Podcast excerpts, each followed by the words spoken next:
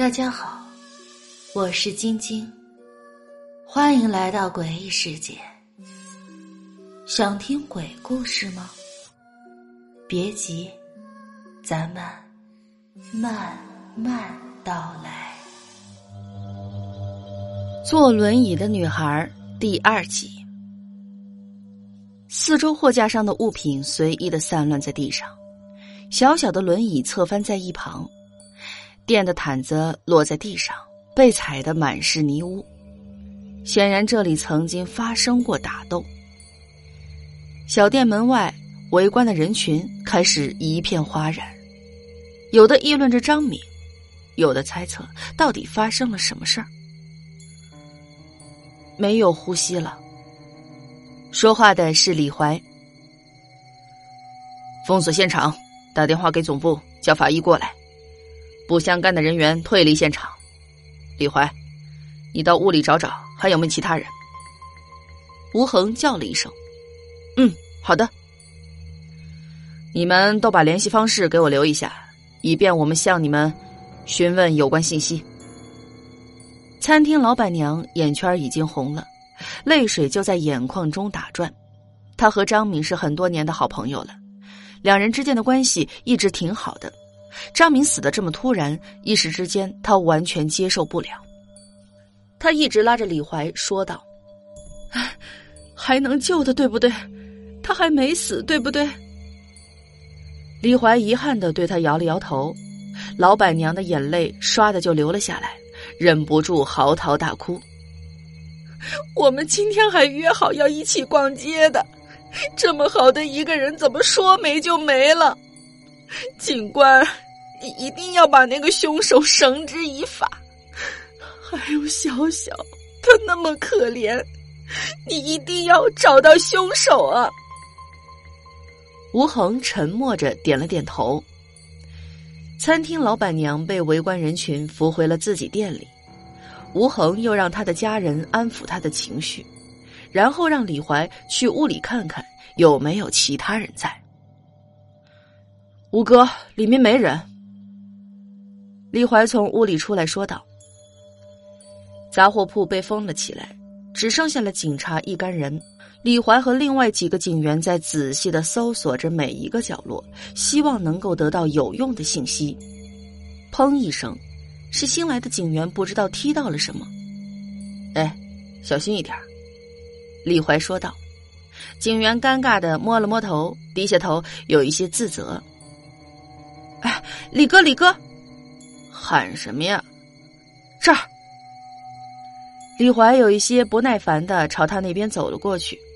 这些新来的警员真是麻烦，不知道什么时候才能真正的帮上忙。不就是个盖子吗？慌什么？李怀有一些不耐烦。打开看看，看看下面是什么。说话间，吴恒走到了李怀身后。李怀一惊，又瞬间镇定下来。啊，是。李怀叫了几个警员帮忙，把周围的物品清理干净。一个正方形的大铁盖映入眼帘，铁盖嵌入地下，只留了一个铁环用来上锁。新来的警员正是踢到了这儿，锁被打开了。李怀上去把铁盖拉了起来，铁盖并不是很厚重。看模样，只是一个普通的地下室，可能是因为年久而被弃用了。紧接着是一片黑暗，上面的灯光并不能把地下室照得透亮。吴恒让人拿来了梯子，自己拿着手电筒下去查看。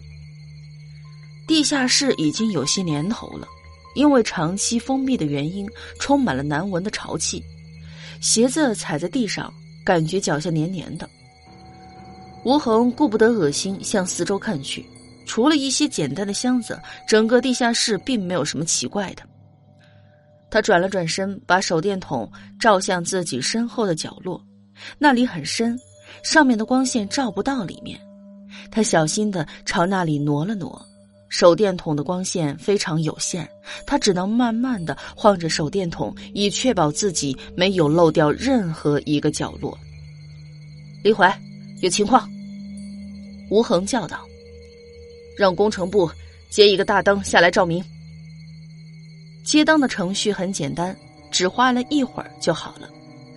李怀拿着灯也下来了，他将灯架支好，示意上面的人打开开关，瞬间，整个地下室便亮了起来。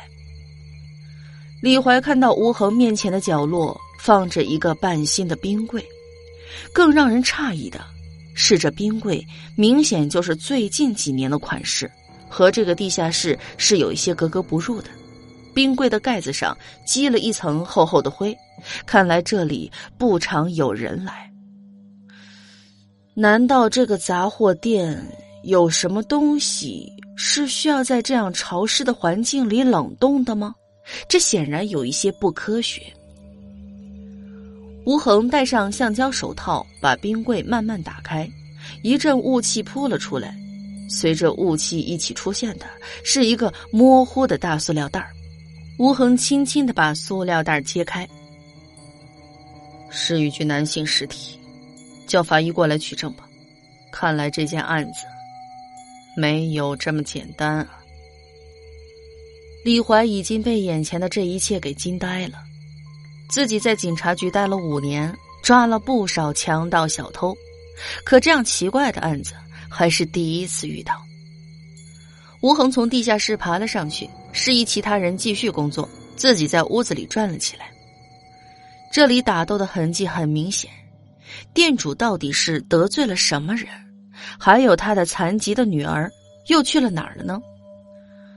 吴恒有一些头疼，这对母女在这个小县城本来是出名的很，现在各大报纸都知道了这事儿，上头已经给他打了好几个电话问进展了。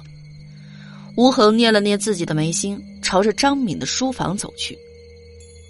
张敏的书房并未被破坏，说明被害人可能并非在此遇害。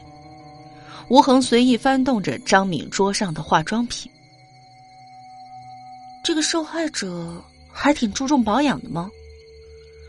说话的是法医季云云。哦，怎么说？这一桌的名牌化妆品，可不像个杂货铺的老板娘能够用得起的。她不是还有一个瘫痪的女儿吗？这家店的收入最多也就够日常开销吧。说着，他走向张敏的衣柜。还有这衣服，也都是名牌而且这颜色还有款式也太……说着，拿出一件端详了一下，然后摇了摇头。下面的男性尸体验的怎么样了？哦，初步结果是后脑受到异物重击致死，详细的结果需要回去才能告诉你。嗯，有一个坏消息和一个好消息，你想先知道哪个？别废话。嗯，这个男性呢，已经死了有一些年头了，似乎是经历了多次的冰冻解冻，指纹什么的可能已经套取不到了。DNA 呢？嗯，没问题。还有呢？我猜这具尸体就是刘志明，张明老公。嗯，是啊。有这个可能，你尽快把这两具尸体的尸检报告给我。至于男尸的 DNA 对比，没问题。啊我记得之前有家媒体为了帮助小小，哎，曾经找专家研究了他的 DNA。只要我们找到存档，就能够证实男尸是不是刘志明了。好吧，那尸检的事情就交给你了，辛苦了。哎，我是老吴。不要老皱着眉。季云云说完，转身挥了挥手就走了。